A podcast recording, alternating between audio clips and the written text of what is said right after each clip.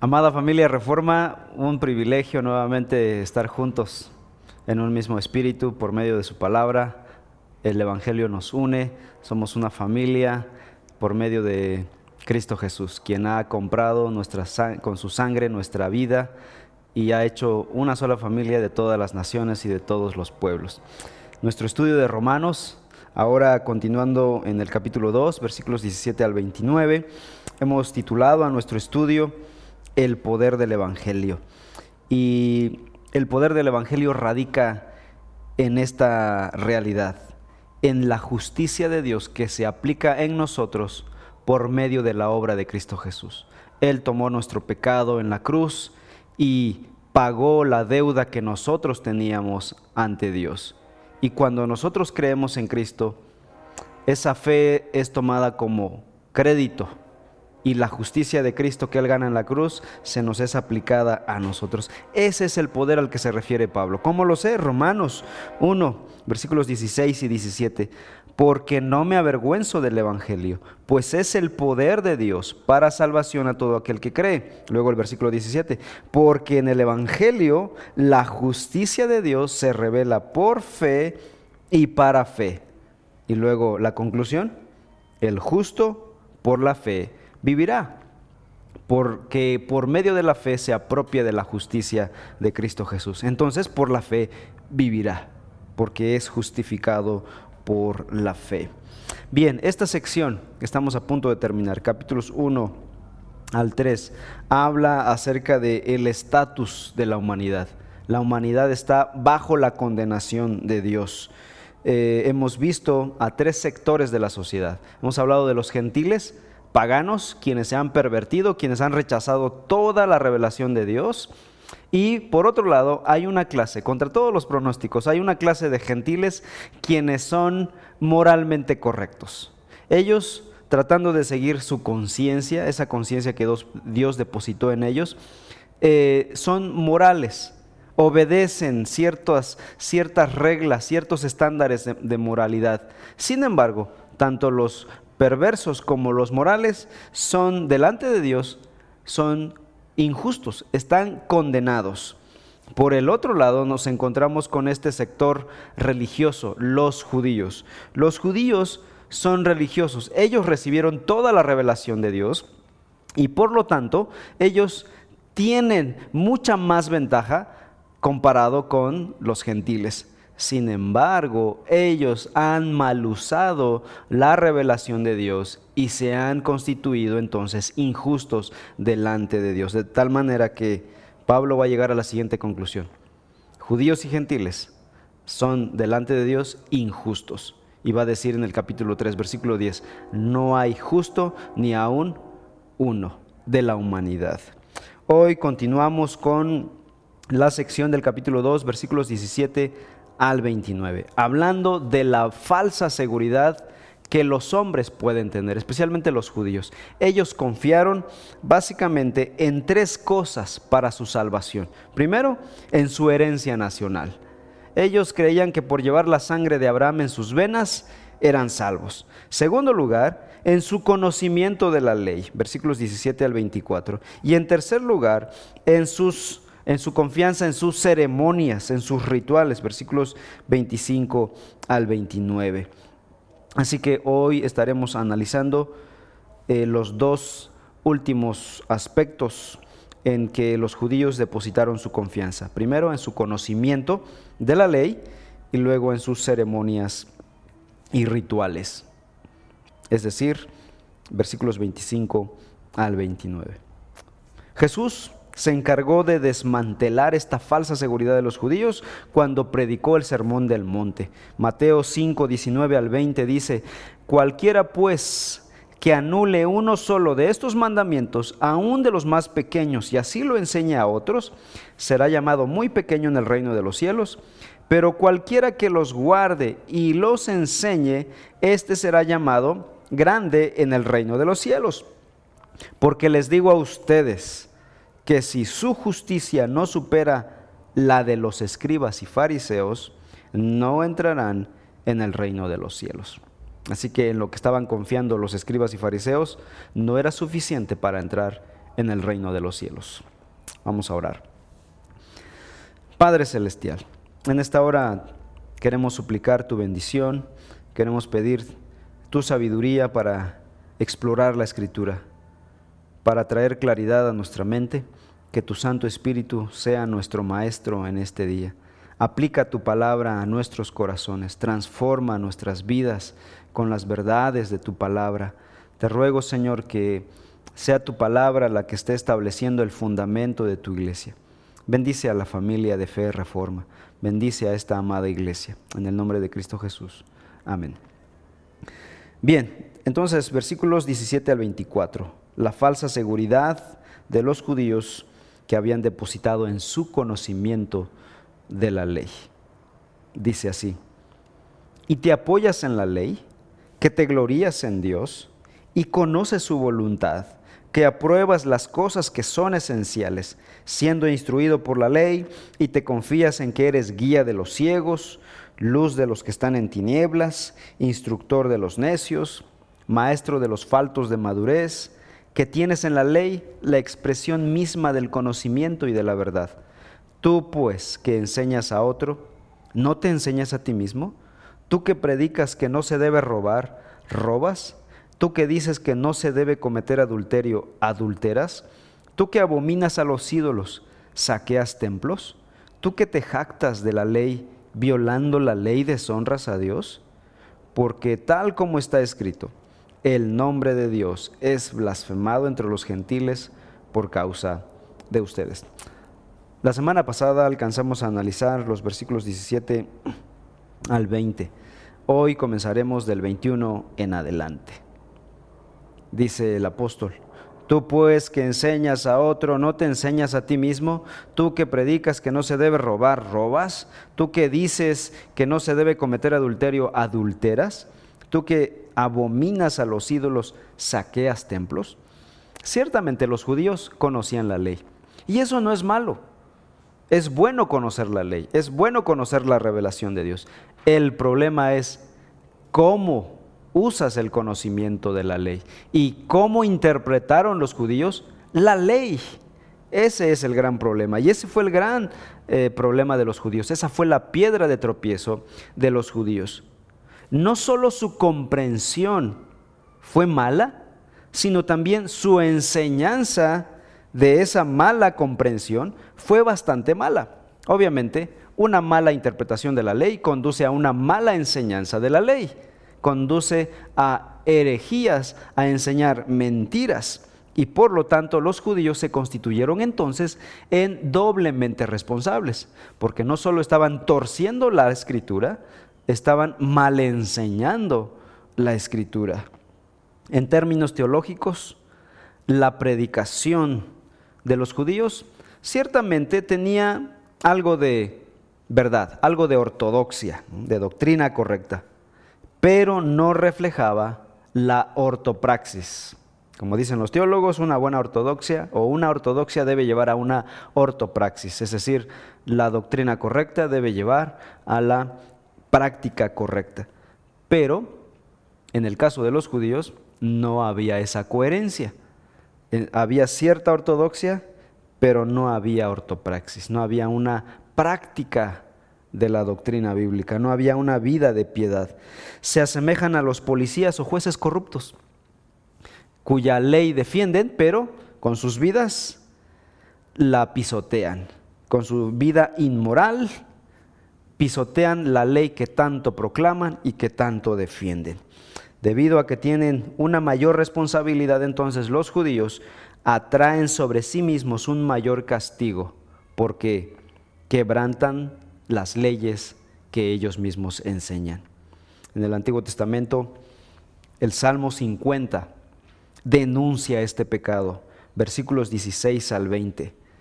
Pero al impío Dios le dice, ¿Qué derecho tienes tú de hablar de mis estatutos y de tomar mi pacto en tus labios? Porque tú aborreces la disciplina y a tus espaldas echas mis palabras. Cuando ves a un ladrón, te complaces con él y con adúlteros te asocias. Das rienda suelta a tu boca para mal y tu lengua trama engaño. Te sientas y hablas contra tu hermano, al hijo de tu propia madre calumnias. Y esto se lo está diciendo a un judío del tiempo del salmista. Hay una denuncia y dice, ¿qué derecho tienes de hablar la ley de Dios? ¿Qué derecho tienes de tomar la palabra, de tomar mi pacto en tus labios? No tienes derecho, tu vida te ha negado ese derecho. No son paganos, son judíos. Hay una denuncia de un judío contra otro judío impío. Los maestros, cuando enseñamos, tenemos una doble responsabilidad. Y es ahí donde hay un ay de mí, porque yo soy maestro y tengo una doble responsabilidad, porque al predicar soy responsable de primero predicar fielmente la palabra, no predicar mis ideas. En segundo, tengo la responsabilidad de vivir lo más posible lo que predico. Santiago 3.1 con razón dice, hermanos míos, no se hagan maestros muchos de ustedes. ¿Por qué? Porque recibiremos un juicio más severo. Así que hacerse maestro, desear predicar la palabra de Dios es bueno, pero tenemos esta doble responsabilidad. Y los judíos entonces tenían esta doble responsabilidad. Recibieron la ley para enseñar al mundo la ley, pero debían vivir conforme a la ley. Así como los malos maestros, recriminados por el salmista en el Salmo 50, el judío hipócrita del tiempo de Pablo acostumbraba a enseñar a otro de forma piadosa a sus propios ojos, de forma hipócrita, pero él mismo no se enseñaba a sí mismo, dice el apóstol Pablo. Tú pues que enseñas a otro, ¿no te enseñas a ti mismo? Es la recriminación del versículo 21. Tú que predicas que no se debe robar, ¿robas? Y a continuación, Pablo menciona tres pecados específicos en los versículos 21 y 22. Robo, adulterio y sacrilegio. Versículo 21. Tú que predicas que no se debe robar, ¿robas? Pablo pregunta al judío, a un paisano suyo y le dice, ¿robas? O sea, Pablo está haciendo una declaración aquí bastante, eh, eh, bastante exagerada porque está acusando a sus propios hermanos de ser ladrones. ¿Cómo robaban los judíos? Es interesante esta, esta acusación del apóstol Pablo. ¿Los judíos que tenían la ley de Dios eran ladrones? Bueno, vamos al Antiguo Testamento. Hay algunos pasajes donde los profetas mayores denuncian el pecado de sus hermanos. Ezequiel 22, 12. En ti se ha recibido soborno para derramar sangre. Has tomado interés y usura y has dañado a tus prójimos, extorsionándolos y de mí te has olvidado, declara el Señor Dios. Esta es una acusación del profeta Ezequiel. La palabra de Dios dice que judíos, quienes tenían riquezas, se aprovechaban de sus hermanos pobres, eh, dándoles préstamos, pero con usura, con intereses. Y dice el Señor, los extorsionas, extorsionas a tu prójimo y te has olvidado de mí, dice el Señor. ¿Cómo estaba robando entonces un judío en el Antiguo Testamento? Robándole a su propio hermano al hacerle préstamos y cobrarle con intereses. En Amós capítulo 8, Amós 8:5 dice, ¿cuándo pasará la, la luna nueva para vender el grano y el día de reposo para abrir el mercado de trigo, achicar el efa, aumentar el ciclo y engañar con balanzas falsas? Esta es otra forma de engañar de los judíos y de robar al eh, poner balanzas falsas, dice aquí, o aumentar el ciclo, aumentar el precio de la moneda de cambio, incluso achicar el EFA también. Ellos se aprovechaban en sus ventas subiendo la inflación de sus productos. Malaquías capítulo 3, una tercera forma de robar en el Antiguo Testamento, versículos 8 y 9. Malaquías 3, 8 y 9, pasaje muy conocido. ¿Robará el hombre a Dios? Es la pregunta del profeta. La respuesta, sí, Pues ustedes me están robando, dice Dios. Pero dicen, ¿en qué te hemos robado? dicen ellos. Y Dios contesta, en los diezmos y en las ofrendas. Con maldición están malditos porque ustedes, la nación entera, me están robando. En el Antiguo Testamento, estas eran prácticas corruptas de cómo un judío robaba a otro judío y a paganos que llegaban a sus ciudades. Y en el Nuevo Testamento, Jesús también reveló y desenmascaró la forma en cómo los judíos robaban. Un episodio en Mateo capítulo 21 y Juan capítulo 2. Jesús asiste al templo y purificó el templo con mucha dureza. Censuró a los cambistas de dinero y a los mercaderes por hacer de la casa de su padre cueva de ladrones. Y es que ahí, efectivamente, los sacerdotes tenían eh, en su cuenta el dinero de todos los feligreses que llegaban. Era dinero que llegaba a las arcas de los propios sacerdotes. Por otro lado, tenían el negocio de la venta de los sacrificios, de los animales para el sacrificio. Ellos no aceptaban que los feligreses llevasen animales de sus propias eh, ciudades, de sus propios pueblos, sino que tenían que llegar a Jerusalén, primero, cambiar su moneda y comprar la moneda del templo, que estaba muy elevada. Por otro lado, con esa moneda tenían que ir a otro lado y comprar el carnero para el sacrificio o el animal que fuese necesario, a un costo bastante alto. Y Jesús, con razón, se llena de ira al ver esta injusticia, al ver a los feligreses tratando de acercarse a Dios, pero los sacerdotes, los líderes espirituales judíos, estaban aprovechándose de esto para hacer dinero esta es una cueva de ladrones. Han convertido la casa de mi padre en una cueva de ladrones. Así que él hizo una limpieza, expulsó a esos cambistas y vendedores de la casa de su padre. Es una forma de robar a Dios. Parece que esta forma de robar a Dios no es nueva, por medio de la ofrenda. Parece que es un problema que toda la humanidad ha tenido, querernos quedar con el dinero que le corresponde a Dios. La segunda área de hipocresía se relaciona con el pecado sexual, versículo 22. Dice, tú que dices que no se debe cometer adulterio, ¿adulteras? Muchos hombres judíos malinterpretaban la ordenanza mosaica contra el adulterio y justificaban el divorcio.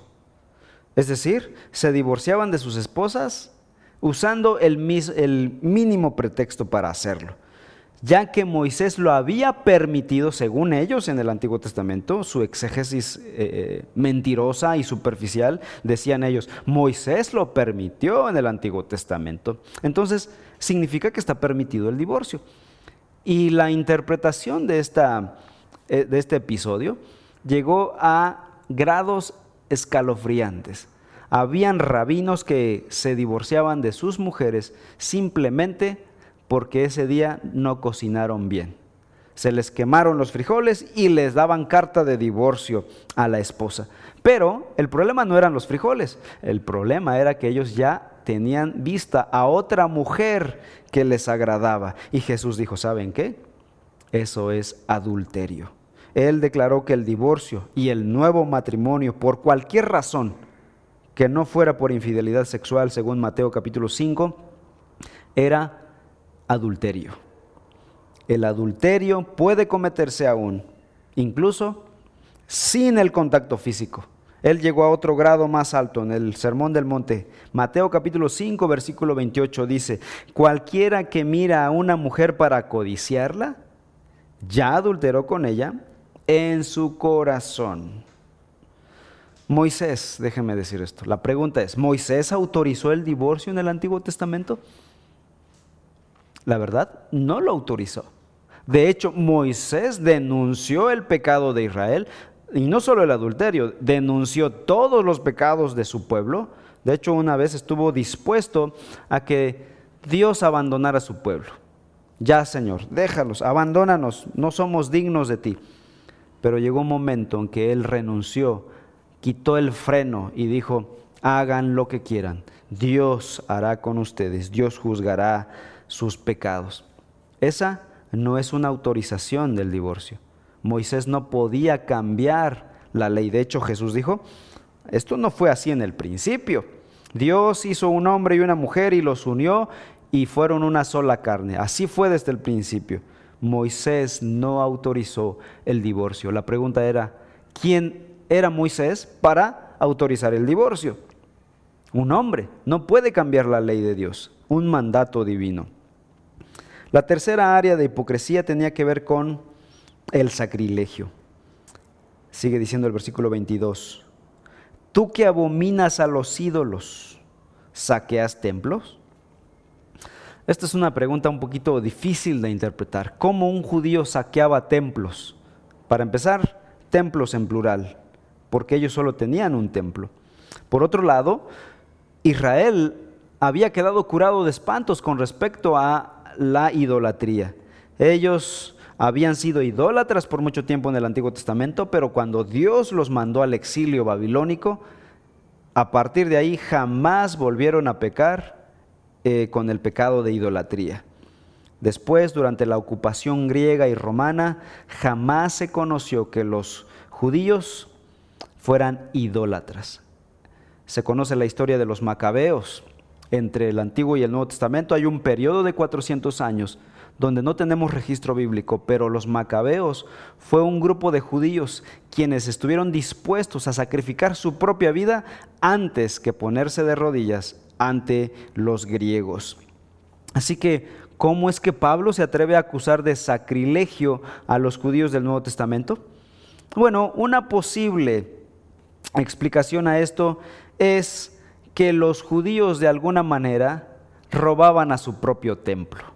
Ya hemos visto cómo Jesús purifica el templo y de alguna manera ellos estaban robando y haciéndose de riquezas aprovechándose de la fe en el propio templo, en las, eh, ahí en el mismo epicentro de la adoración judía. Así que de alguna manera ellos estaban robando a Dios, especialmente en el área monetaria. Estaban cometiendo sacrilegio en el mismo templo de Dios, usando la adoración a Dios para hacer dinero. Luego versículos 23 y 24 dice así el apóstol Pablo, Romanos 2, 23 al 24. Tú que te jactas de la ley, con infracción de la ley deshonras a Dios, porque como está escrito, el nombre de Dios es blasfemado entre los gentiles por causa de vosotros. Enseñar la ley y a la vez infraccionarla, obviamente, dice Pablo, deshonra a Dios. Y es lo que hacían los judíos. Pablo dice como está escrito. ¿Dónde está escrito esto? Bueno, Pablo va a citar Isaías capítulo 52, versículo 5, donde dice lo siguiente. Y ahora, ¿qué hago yo aquí? declara el Señor, viendo que se llevan a mi pueblo sin causa. También declara el Señor, sus dominadores dan gritos y sin cesar mi nombre es blasfemado todo el día.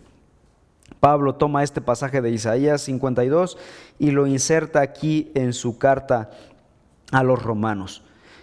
Originalmente, este pasaje se refería a los gentiles, quienes habían blasfemado el nombre de Dios para reprender a los judíos del tiempo de Pablo.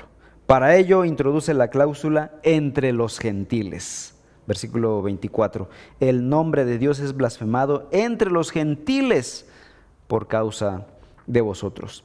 Es decir, así como los paganos en el Antiguo Testamento habían blasfemado el nombre de Dios, los judíos en el Nuevo Testamento están blasfemando el nombre de Dios. El propio pueblo de Dios, quien se supone debe honrar a Dios, está actuando como un pueblo pagano deshonrando a Dios, pisoteando el nombre de Dios al deshonrar su palabra. ¿Cómo deshonramos a Dios? Al no reverenciar su palabra, al pisotear su palabra. Este principio también se aplica al creyente, porque nosotros hemos recibido toda la claridad, toda la revelación de Dios, todo el mensaje de Dios Dice el Nuevo Testamento que Dios habló muchas veces y de muchas maneras a los padres por los profetas y de muchas otras maneras. En el presente nos ha hablado por medio de su Hijo. Y nosotros tenemos la revelación completa, la escritura, el Evangelio de nuestro Señor Jesucristo. Por otro lado, tenemos al Espíritu Santo, quien nos ilumina para entender la palabra de Dios. Así que nosotros no tenemos excusa para deshonrar la palabra de Dios. Cuando un creyente cae en pecado, su testimonio se arruina y el nombre de su Señor también queda empañado en el mundo. Los que afirman ser cristianos, pero viven en pecado de manera persistente, llevan el nombre de Cristo en vano. Y puesto que no hay diferencia entre su vida y la vida de un pagano, ahí es cuando el nombre del Señor es blasfemado. Así es como podemos blasfemar el nombre de Dios. Cuando digo soy cristiano, pero mi estilo de vida, mi estilo de hablar, mi estilo de decidir, mi estilo de vivir, mi matrimonio, mis relaciones interpersonales, mis adicciones, mis pecados públicos, blasfeman el nombre del Señor. Cuando los cristianos pecan abiertamente, públicamente, es entendible que el mundo ignore a Dios, ridiculice a Dios, se burla de Dios. Miren esos cristianos que dicen creer en Dios por lo tanto, esos incrédulos tienen pocas ganas de arrepentirse y creer en Cristo Jesús. Si esos viven así, ¿yo cómo voy a vivir si lucho con estos pecados? Y es ahí cuando el nombre de Dios es blasfemado. Mi querido hermano, nuestro testimonio tiene mucho peso. Nuestro testimonio puede ser de bendición para impactar a los no creyentes o puede ser de tropiezo a los no creyentes. Así que comprométete con el Señor. Pídele al Señor que te ayude en tu testimonio público. ¿Cómo vives en tu comunidad? Si pudiéramos hacer un sondeo en tu colonia, en tu barrio y preguntarle a tus vecinos, ¿qué piensas de fulano de tal? ¿Qué piensas de esa familia? ¿Qué dirían de ti? ¿Que es una familia que vive sus convicciones, sus convicciones bíblicas? ¿Que vive lo que cree o que son hipócritas. ¿Qué dirían de nosotros? Hermanos, nosotros somos representantes de Dios en el mundo. La palabra cristiano significa pequeño Cristo. Es decir, representamos a Cristo en el mundo. Llevamos un gran nombre, somos una representación de alguien muy importante. Tiene peso. Así que no usemos el nombre de cristiano a la ligera. No pisoteemos, no blasfememos el nombre de Dios con nuestro testimonio. Los judíos entonces habían confiado en su conocimiento de la ley, pero ellos mismos no obedecían la ley, no guardaban la ley y de esa manera blasfemaban a Dios. Así que su conocimiento de la ley, más que salvarlos, los condenaba más. En tercer lugar, una tercera falsa seguridad de salvación era la seguridad en el ritual. ¿A qué ritual nos referimos? Vamos a leer versículos 25 al 29. Pues ciertamente la circuncisión es de valor si tú practicas la ley, pero si eres transgresor de la ley, tu circuncisión se ha vuelto incircuncisión. Por tanto, si el incircunciso cumple los requisitos de la ley, no se considerará su incircuncisión como circuncisión. Y si el que es físicamente incircunciso guarda la ley, no te juzgará a ti, que aunque tienes la letra de la ley y eres circuncidado, eres transgresor de la ley, porque no es judío el que lo es exteriormente ni la circuncisión es la externa en la carne, pues es judío el que lo es interiormente, y la circuncisión es la del corazón, por el Espíritu, no por la letra, la alabanza de lo cual no procede de los hombres, sino de Dios. ¿A qué rito nos referimos? Al rito de la circuncisión. Los judíos habían depositado tanto su confianza en que estaban circuncidados que ellos creían que ya estaban en el cielo. Habían asegurado el cielo simplemente porque habían sido circuncidados cuando eran bebés. Muchos judíos estaban confiando más en este ritual que en Dios mismo. Su fe estaba puesta en esto que habían hecho. ¿Qué era la circuncisión? La circuncisión es un tema que ruboriza hablarlo públicamente, porque era una cirugía pequeña que se hacía en el miembro del varón cuando era bebé. Eh, cuando el bebé tenía ocho días de nacido, según Génesis 17, 10, a la edad de ocho días será circuncidado entre ustedes todo varón por sus generaciones. Dios le había instituido esta ah, circuncisión o este ritual como parte, como una marca del pacto que Dios había hecho con Abraham y le ordenó, cada uno de tus descendientes varones llevará esta marca en su cuerpo, será circuncidado, tendrá esta cirugía. ¿Qué simbolizaba? ¿Por qué Dios ordenó la circuncisión? ¿Cuál era el significado de este ritual? Esta pequeña cirugía representaba simbólicamente, esto es un símbolo simplemente, de la pecaminosidad del hombre que se transmite de generación en generación.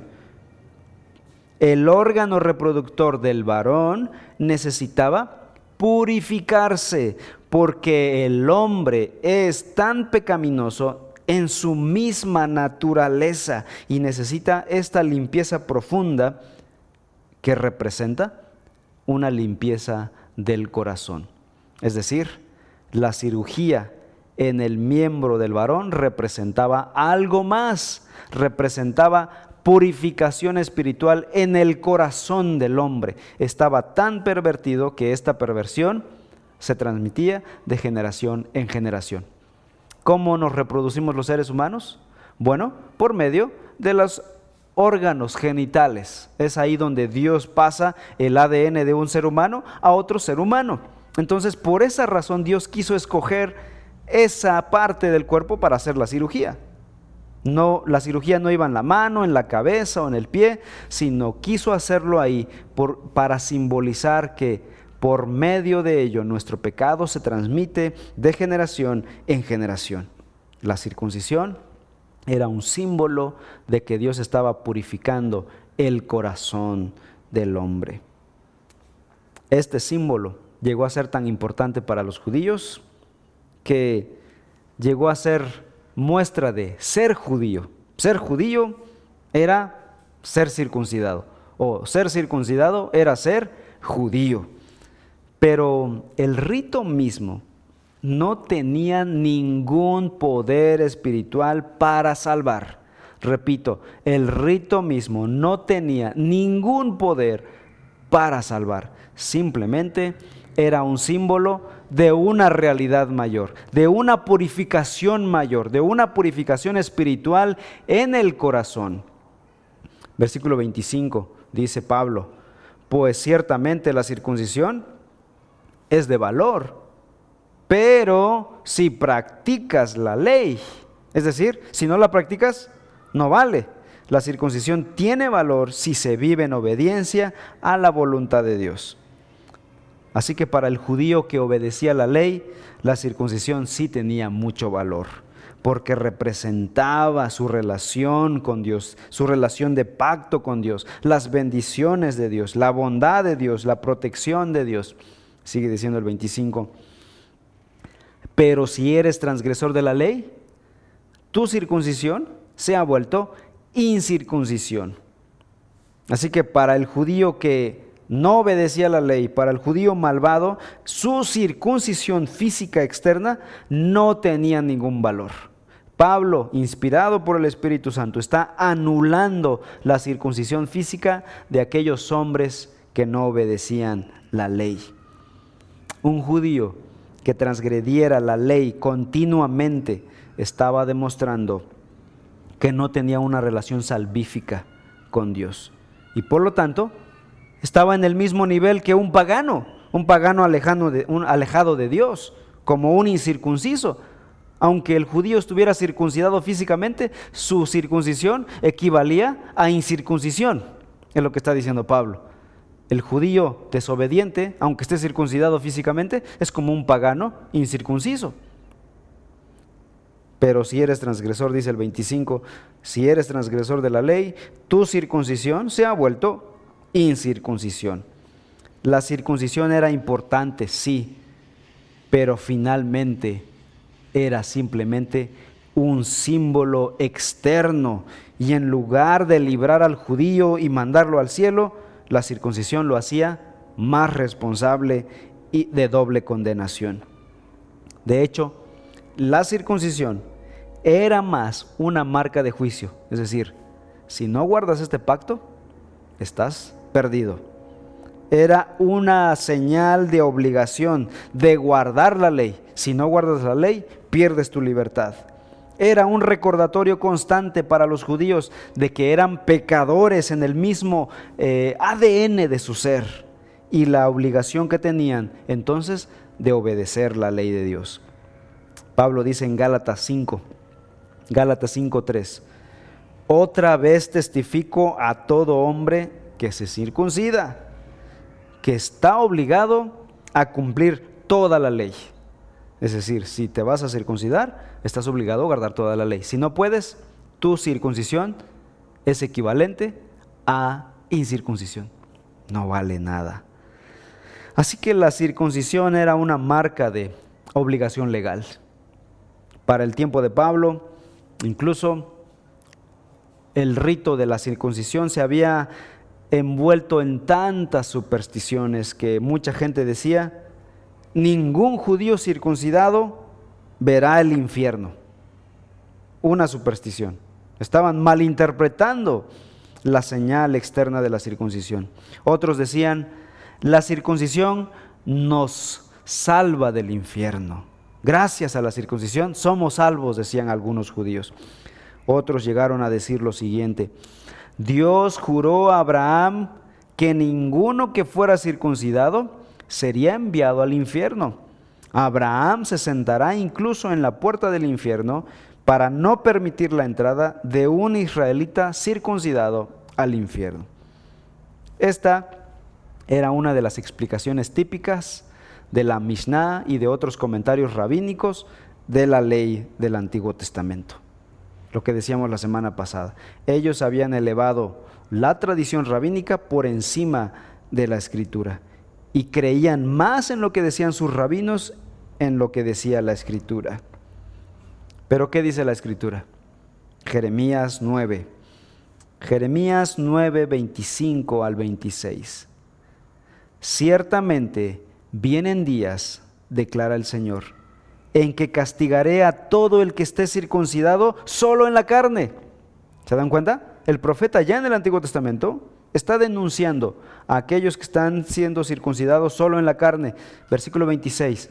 A Egipto, Judá, Amón, Moab y a todos los que se rapan las sienes, a los que habitan en el desierto, porque todas las naciones son incircuncisas. Y atención, y toda la casa de Israel es incircuncisa de corazón. Pongamos juntos estas dos frases. Versículo 25. Circuncidado solo en la carne. Versículo 26. Israel es incircuncisa de corazón. Estas dos frases juntas revelan la siguiente verdad. La circuncisión externa en la carne no significa precisamente estar circuncidado en el corazón, es decir, purificación espiritual.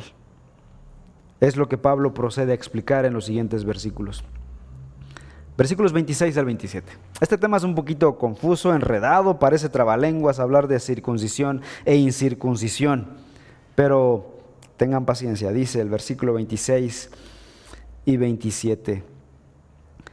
Por tanto, si el incircunciso cumple los requisitos de la ley, ¿no se considerará su incircuncisión como circuncisión? Y si el que es físicamente incircunciso guarda la ley, no te juzgará a ti que aunque tienes la letra de la ley y eres circuncidado, eres transgresor de la ley. O sea, el apóstol está haciendo énfasis en que el punto esencial para agradar a Dios no es la cirugía externa. El punto esencial para agradar a Dios es la obediencia a la voluntad de Dios decretada en la ley. Así que circuncisión más desobediencia equivale a incircuncisión. Pero circuncisión más obediencia a Dios equivale a circuncisión espiritual, salvación eterna. La circuncisión no es más que un recordatorio simbólico entonces. La circuncisión sin obediencia es algo que carece totalmente de valor. Pero la circuncisión acompañada de obediencia, de un corazón humilde, de un corazón convicto de Dios, es de gran valor. Si un pagano, dice Pablo, vive obedeciendo a Dios, a cosas que son parte de la ley, que pertenecen a la ley de Dios, Dios verá a ese pagano con el mismo favor con el que mira a un judío que está circuncidado y que guarda la ley. Versículo 26. Se considerará su incircuncisión como circuncisión. Ahora, versículos 28 al 29. Porque, esto son palabras fuertes para un judío, porque no es judío el que lo es exteriormente, ni la circuncisión es la externa en la carne, pues es judío el que lo es interiormente, y la circuncisión es la del corazón, por el espíritu, no por la letra, la alabanza del cual no procede de los hombres, sino de Dios. Esta es la conclusión a la que llega Pablo. No es judío el que lo es externamente, es judío el que lo es de corazón. Así que la confianza de los judíos que tenían en su herencia cultural, en su conocimiento y en su ritual, era más que una confianza en el vacío, era una confianza efímera. Dice Pablo, no es judío el que lo es exteriormente. Pablo en el capítulo 9 de Romanos va a decir en el versículo 6, no todos los que descienden de Israel son israelitas. Estos son golpes bajos para sus propios eh, compatriotas. La marca verdadera del Hijo de Dios no es un símbolo externo, como la circuncisión, sino la condición del corazón delante de Dios. Y esto, dice Pablo en el versículo 29, es obra del Espíritu Santo, el que transforma el corazón. Conclusión. La pregunta que resalta ante nosotros, ¿cómo puede el apóstol Pablo decir que los judíos naturales, los descendientes de Abraham, no son verdaderos judíos? ¿Y cómo puede afirmar Pablo, cómo se atreve a afirmar que los gentiles paganos que no han sido circuncidados pueden llegar a ser verdaderos judíos? Oigan, esto es una pregunta, es una afirmación difícil del apóstol Pablo. Si esto es verdad, significa que tú, tú mi hermano, tú que estás en casa, gentil, igual que yo, gentiles, alejados de Dios, paganos, incircuncisos. Bueno, tal vez hay alguien que se hizo la cirugía por, por higiene o por alguna otra razón, pero finalmente somos paganos. Significa que tú y yo podríamos convertirnos en verdaderos judíos y formar parte del pueblo escogido de Dios con todos los privilegios que Dios prometió a Abraham. Si lo que dice Pablo es verdad, significa que tú y yo podemos llegar a ser judíos y gozar y ser parte de la familia de Abraham y disfrutar de todas las promesas dadas a Abraham. Esto es algo insólito, no solo para los gentiles, para nosotros los gentiles, sería insólito para los judíos. Por eso los judíos actuales odian tanto al apóstol Pablo. La pregunta es, ¿cómo es posible esto? cómo se da este cambio un gentil viviendo como un pagano y un pagano como un gentil, como un judío. La respuesta la encontramos en Efesios capítulo 2, versículos 11 en adelante. Un pasaje que estudiamos con calma hace varios meses y dice lo siguiente. Efesios 2:11 nos da la respuesta. Por tanto, recuerden que en otro tiempo ustedes, los gentiles en la carne, que son llamados incircuncisión por la tal llamada circuncisión, hecha en la carne por manos humanas, Recuerden que en ese tiempo ustedes estaban separados de Cristo, excluidos de la ciudadanía de Israel, extraños a los pactos de la promesa, sin tener esperanza y sin Dios en el mundo. Pero ahora en Cristo Jesús, aquí está la respuesta, versículo 13, ahora en Cristo Jesús, ustedes que en otro tiempo estaban lejos, han sido acercados por la sangre de Cristo, porque Él mismo es nuestra paz, y de ambos pueblos hizo uno, derribando la pared intermedia de separación. Versículo 15 más adelante, para creer, crear en Él, en Cristo, de los dos, un nuevo hombre, un nuevo pueblo, estableciendo así la paz. Y para reconciliar con Dios a los dos, en un cuerpo por medio de la cruz, habiendo dado muerte en ella a la enemistad. Versículo 18. Porque por medio de Cristo, los unos y los otros, tenemos nuestra entrada al Padre en un mismo espíritu. Y concluye diciendo el apóstol en el versículo 19, así pues, ustedes, o sea, nosotros, ya no son extraños ni extranjeros, sino que son ciudadanos o conciudadanos de los santos y son de la familia de Dios. ¿Cómo se da esto? Por medio de Cristo Jesús. Cuando creemos en Cristo Jesús, cuando depositamos nuestra fe en el Salvador, llegamos a ser parte de la familia de Dios. Ya no somos extraños ni extranjeros, sino conciudadanos de los santos.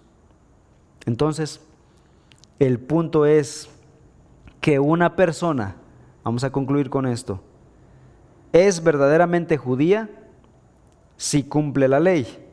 Es decir, si su corazón está circuncidado espiritualmente hablando. No es que abramos el corazón y hagamos una cirugía, no, hablando de la obra de transformación que hace el Espíritu Santo. Es lo que dijo Pablo en el versículo 29. Pues es judío el que lo es interiormente, o sea, en su corazón. La circuncisión es la del corazón por medio del Espíritu Santo. ¿Quién circuncida el corazón? No es un cirujano, no es un pastor, no es un ministro, es el Espíritu Santo quien circuncida el corazón, es decir, purifica el corazón. Por medio del Espíritu Santo entonces llegamos a ser parte del pueblo de Dios.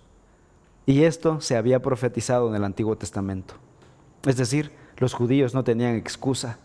No podían decir, es que eso no nos lo explicó eh, Moisés, o no se le dijo bien a Abraham, o los profetas no nos dijeron bien. Deuteronomio capítulo 30. Vean lo que dijo Moisés mismo. Versículo 6. Además, el Señor tu Dios circuncidará tu corazón o sea, va a haber una circuncisión física, sí, pero además Dios circuncidará tu corazón y el corazón de tus descendientes para que ames al Señor tu Dios con todo tu corazón y con toda tu alma a fin de que vivas. Es acerca de Deuteronomio 36 a lo que se refiere Pablo aquí, a la circuncisión del corazón. Y no tienes que ser judío natural, para que llegues a ser parte de la familia de Abraham. De tal manera que Pablo en Romanos, perdón, en Gálatas capítulo 3 dice que son hijos de Abraham los que creen en Cristo Jesús. Somos hijos de Abraham por medio de la fe.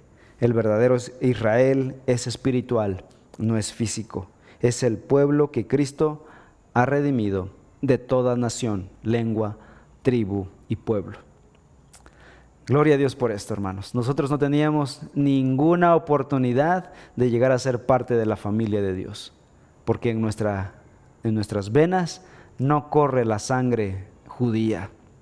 Tal vez en algunos sí, pero en la gran mayoría de nosotros no es así. Pero Cristo Jesús abrió la puerta para que nosotros pudiésemos entrar y ser parte de la familia de Dios, ser parte del pueblo de Dios en el mundo. Gloria a Dios por la obra de Cristo Jesús, nuestro Salvador. Vamos a orar. Padre Celestial, te damos la gloria y el honor, porque nosotros estábamos alejados, éramos extranjeros, no teníamos ninguna oportunidad de llegar a ser parte de tu pueblo, de llegar a ser parte de esta familia, la familia de Dios. Pero por medio de tu Hijo Jesús, quien murió en la cruz del Calvario, ha hecho de los dos un solo pueblo. Y ahora los que hemos creído, los que hemos depositado nuestra fe en el Salvador, somos parte de la familia de fe, de la familia de Dios. Gracias Señor, te alabamos. No tenemos mérito, toda nuestra gloria, toda nuestra, nuestra capacidad, todo nuestro poder, todo lo que tenemos, todo lo que somos y lo que seremos para la eternidad depende de Cristo Jesús. Te damos toda la gloria a ti, Señor. Edifica tu iglesia con tu palabra, con el Evangelio. En el nombre de Cristo Jesús. Amén.